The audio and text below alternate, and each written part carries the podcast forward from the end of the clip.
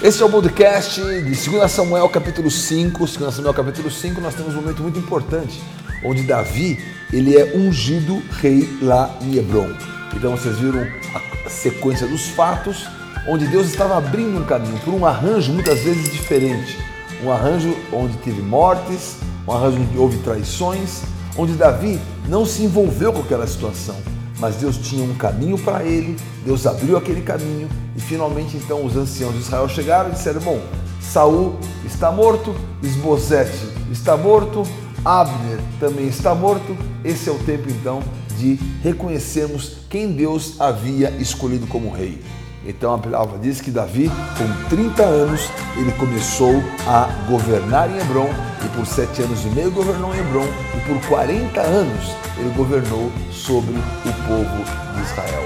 Então nós temos importante notar aqui que Davi ele foi ungido. Ele foi ungido, provavelmente ele, ele não era do exército, ele devia ter 17 anos de idade. Que acima de 18 anos que se poderia entrar no exército. Ele foi ungido, nem no exército ele estava, mas ele passou aquele tempo, ele passou aquela provação, aquela dificuldade. Foram praticamente 13 anos onde ele esteve aí se aprimorando e sendo constituído da unção até a constituição. Muitos são chamados, poucos são escolhidos. Do chamado até a escolha, da unção à constituição, há um caminho e nesse caminho, o Senhor está nos provando. Nesse caminho, Ele vai dirigindo como as coisas devem acontecer. E através desse caminho, nós temos então uma resposta final de como o Senhor deseja que a nossa vida se comporte. Quando ele chegou ali em Hebron, as pessoas reconheceram: escuta, você no tempo de Saul já era aquele grande militar. Agora você então tem toda a condição de ser aquele chefe que vai apacentar. E o Senhor fez então aquela aliança, os anciãos ungiram e ele viveu aquele tempo sete anos e seis meses. Eu lembro que no ano 2009 eu fui enviado aqui para a África, foi o ano de Davi, 2009. E sete anos e seis meses foi justamente nesse mês de junho de 2016, onde nós tivemos a nossa primeira turma aqui da Escola de Missões, reinando em Hebron e prontos agora para reinar em Jerusalém aquela primeira turma teve um sinal profético, nós estamos agora na quarta turma, o Senhor tem dado graça, e eu tenho certeza que esse tempo agora, de um reinado em Jerusalém, com as marchas para Jesus que executamos aqui, com os caminhos abertos que o Senhor tem prometido e propiciado, nós vamos caminhar em relação a Jerusalém, que é o lugar definitivo. O lugar de Jerusalém, Deus havia escolhido já há dois mil anos atrás já havia muito tempo na escolha do Senhor. Em mil anos em Abraão, de, de havia Abraão, a distância havia sido estabelecido. Mas as coisas espirituais, elas chegam num tempo onde elas têm a sua manifestação. Muitas vezes nós achamos, puxa, Deus não está olhando. Não, a semente está plantada e ela está florescendo. Ela vai romper ali agora o solo, ela vai se manifestar e vai aparecer. Há um tempo da unção à constituição, há um tempo do chamado à escolha, há um tempo da semeadura até a colheita. Então, o tempo processo é o tempo muito difícil as pessoas realmente suportarem. O tempo instante é muito fácil, né? Colher é muito fácil, plantar até o momento de colher é realmente o nosso desafio e por isso então ali estava Davi sendo preparado para aquele reinado. Qual que era o objetivo de Deus? Que depois de sete anos e meio, ele tivesse preparado para conquistar Jerusalém como um lugar definitivo. Jerusalém pertencia aos Jebuseus. E no tempo de Josué, onde houve a conquista, Josué conquistou toda aquela terra.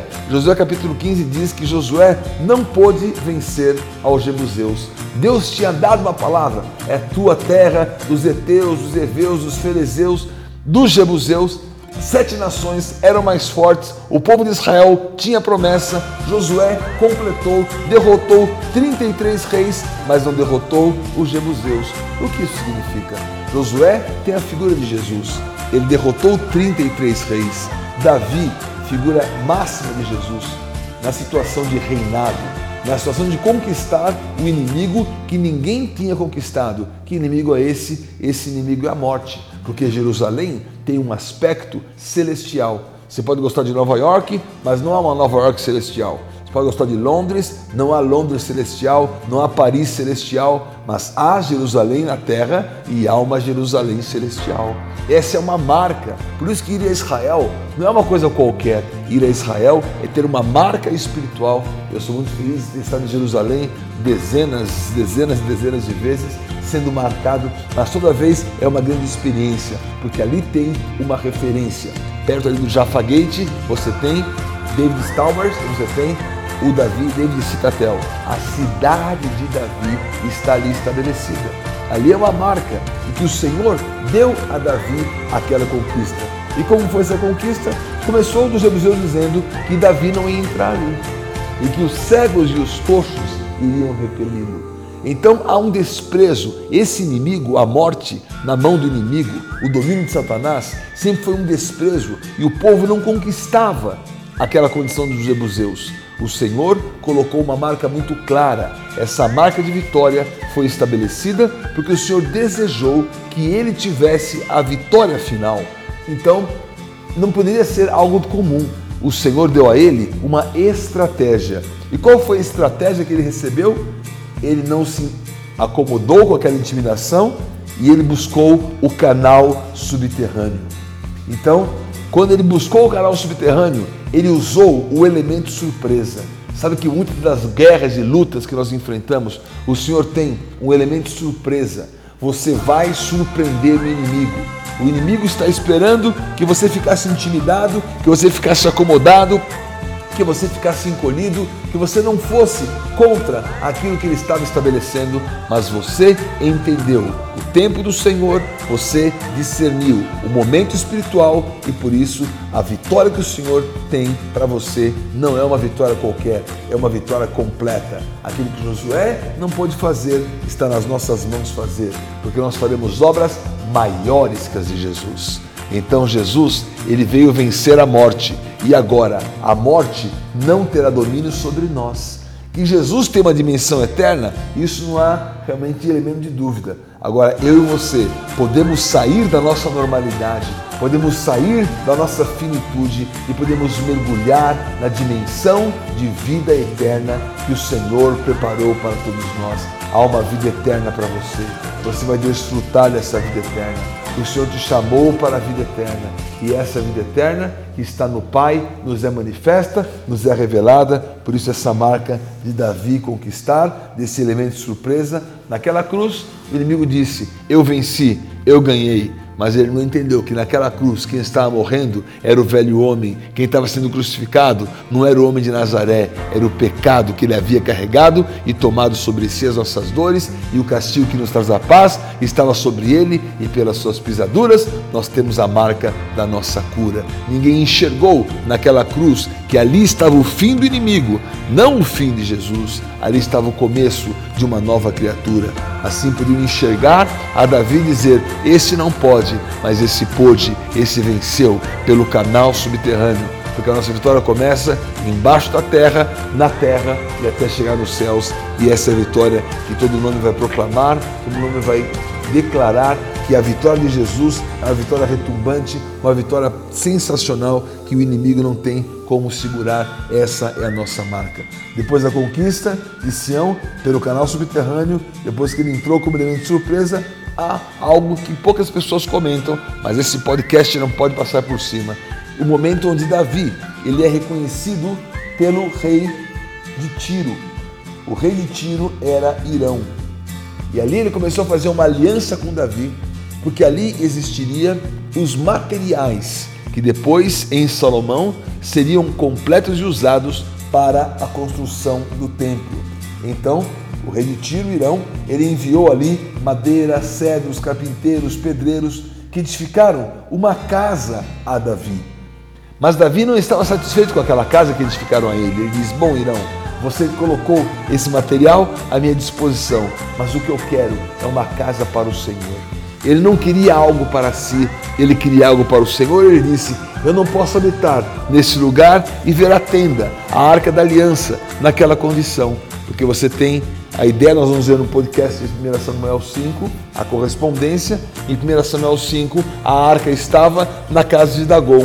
E agora em 2 Samuel 5, Davi estabelecido como rei, ele vê a situação decadente onde estava a arca sem uma tenda e ele quer então edificar uma casa para o Senhor e colocar aquela arca com um lugar de destaque, e isso vai acontecer na mão do seu filho Salomão.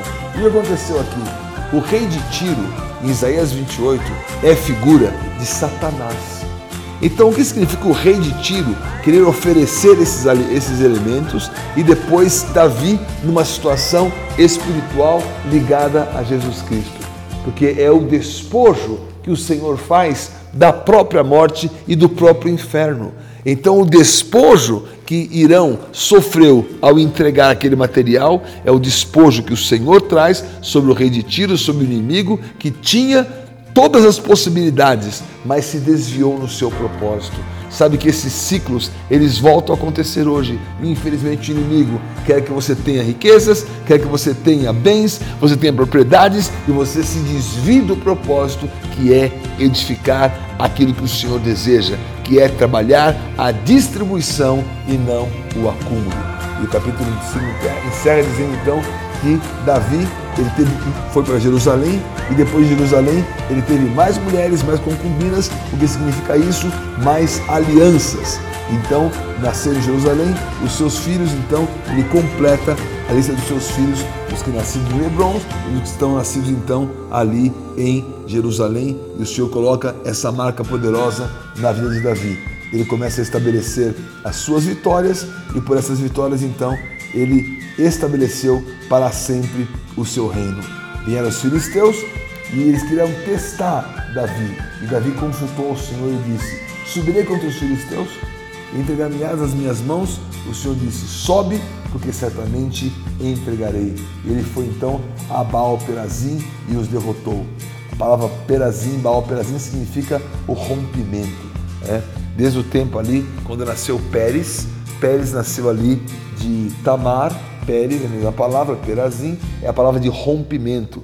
Aquela criança rompeu e apareceu ali como um primogênito, encolheu a mão. E agora Davi vai e rompe definitivamente, conquista o seu espaço, rompe as fileiras inimigas e realmente sabe que não estava intimidado por nenhum lugar. Os filisteus deixaram os ídolos e os seus homens Davi levaram aqueles ídolos e limparam aquela área que a nossa conquista também tem essa marca de limpeza. Aquilo que o inimigo colocou, aquilo que ele estabeleceu, está removido. Os fundamentos da idolatria na sua família, na sua casa, nos seus negócios, eles estão removidos. Tem uma conquista rompedora, tem um Baal na sua vida, tem a marca que você está em Jerusalém, no lugar que o Senhor desejou que você estivesse, e por isso então o Senhor vai te dar estratégias. E termina então o capítulo 5, dizendo mais uma vitória que Davi teve com outra estratégia. Ele faz a mesma pergunta. No versículo 23, Davi consultou ao Senhor e perguntou: Vou subir? O Senhor disse: Não subirás. Rodeia por detrás e ataca-os por defronte das amoreiras. E há de ser que, ouvindo um estrondo de marcha pelas copas das amoreiras, te apressarás. É o Senhor que saiu diante de ti a ferir o arraial dos filisteus. Fez Davi como o Senhor ordenara, feriu os filisteus desde Jeba até chegar a Gezer. Olha só, foi uma outra estratégia. Ele rodeou. Muitas vezes você vai e rompe, outras vezes você vai e rodeia, e você aguarda o sinal do Senhor, e em todas as coisas há um sinal para a sua vida. Esse foi o podcast de 2 Samuel, capítulo 5, seus 14 minutos de inspiração. Valeu demais. Shalom Adonai.